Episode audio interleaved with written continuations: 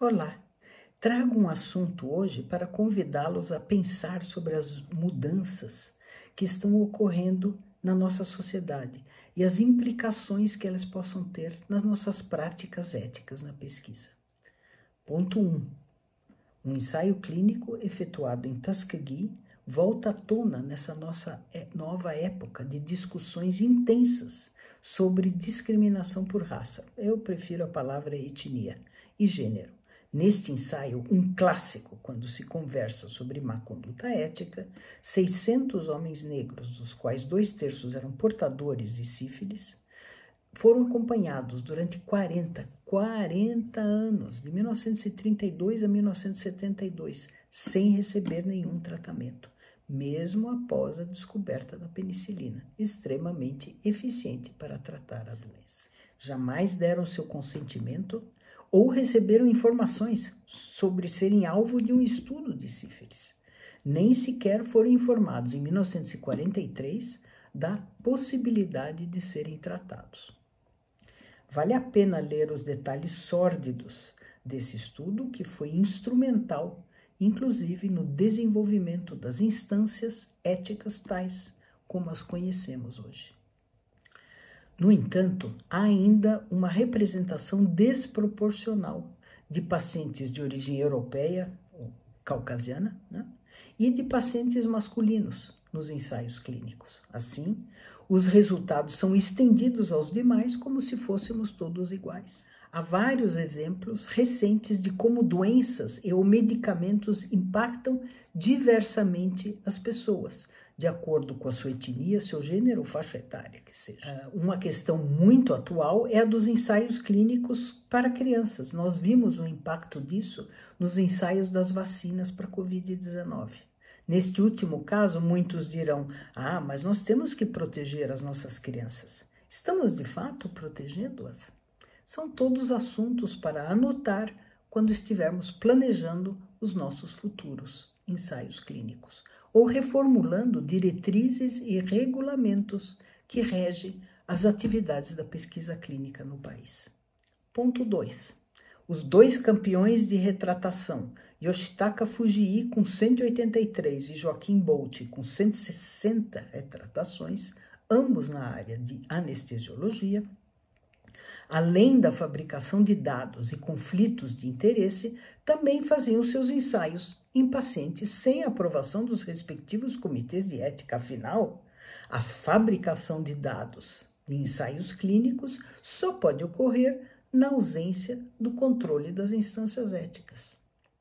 Isso ocorreu nas décadas de 1990 e 2000, e as retratações chegam até 2019. Mas o terceiro colocado em retratações, Yoshihiro Sato, na área de ortopedia, junto com os demais autores, também esqueceu né, de pedir o clearance ético, e essa última retratação do caso dele é bem mais recente, data de 2021.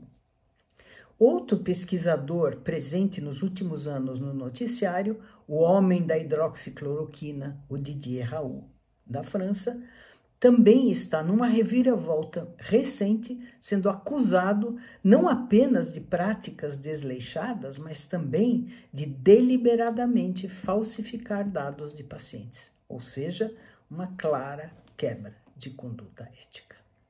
A base de dados do Retraction Watch indica mil retratações por questões éticas, ou seja, relativamente pouco e em parte significativa associados àqueles, àquelas outras questões de fabricação, falsificação de dados, indicando que uma parte minoritária dos pesquisadores atravessa essa linha vermelha da perda de escrúpulos. Então, aprendemos a lição? Ou as falhas éticas ainda passam despercebidas? Ponto 3.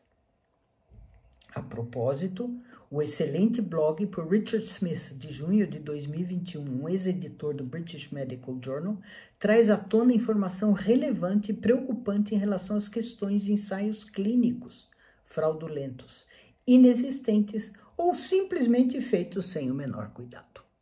informa que levantamento feito em diversas bases de dados ou de publicações ressalta uma significativa porcentagem de ensaios clínicos que nunca foram executados, mas se encontram publicados e não foram retratados.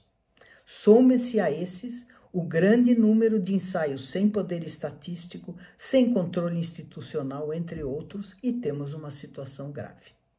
Na qualidade de ex-pesquisador da colaboração Cochrane, Ian Roberts, epidemiologista da London School of Hygiene and Tropical Medicine, entrevistado nesse blog, encontra-se em situação privilegiada para avaliar a real situação, não só de ensaios clínicos per se, mas também das distorções que são geradas quando se faz meta-análises de validação de indicações médicas e de novas terapias.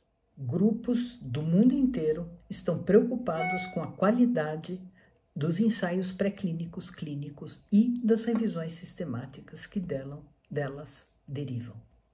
Por exemplo, aqui no Brasil houve um excelente webinar patrocinado pela Brisa, a Iniciativa Brasileira de Reprodutibilidade, que trouxe as preocupações de grupos internacionais em melhorar os resultados e a qualidade, a validade dos inúmeros ensaios pré-clínicos.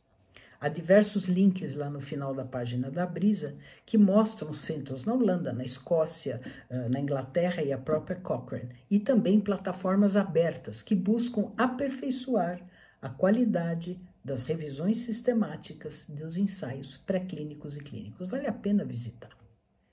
Ponto 4 digitalização na medicina, que hoje é uma realidade e que cria situações novas, tanto para os pacientes quanto para os médicos, enfermeiros e outros envolvidos nos ensaios clínicos.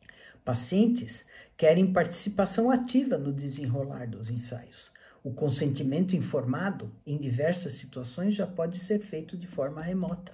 Por exemplo, utilizando o REDCap, Research Electronic Data Capture, uma sofisticada plataforma de coleta, gerenciamento e disseminação de dados de pesquisas. Novas especialidades médicas, como a terapia celulares e a terapia gênica, exigem uma comunicação cuidadosa e esclarecedora para os pacientes. Um bom exemplo desse admirável mundo novo é o artigo Comunicando um ensaio multicêntrico com um tamanho amostral de 15 mil pacientes a ser feito em 30 unidades de terapia intensiva espalhados pelo Brasil e desenvolvido de forma colaborativa pelo Ministério da Saúde e pelo Hospital Israelita Albert Einstein. Uh, esse ensaio, que recebeu o acrônimo de Telescope, trata de estudar os procedimentos complexos feitos via telemedicina e verificar se são capazes de impactar positivamente o tratamento dos pacientes. Um outro bom exemplo dessas novas formas de abordagem da pesquisa clínica é a do caso do neurologista Daniel Gibbs, que numa entrevista recém-publicada discorre sobre efeitos adversos observados no ensaio clínico para a doença de Alzheimer, no qual Neste ensaio, ele não é o pesquisador principal, ele é o paciente que sofreu os efeitos adversos. Vale a pena ler esse relato, muito revelador, da visão do outro lado do balcão, ou seja, a visão do paciente feito por um médico especialista na área. Há muitos outros exemplos que merecem a atenção do pesquisador nessa área da saúde. Pensem nisso quando forem planejar o seu próximo estudo. E até mais.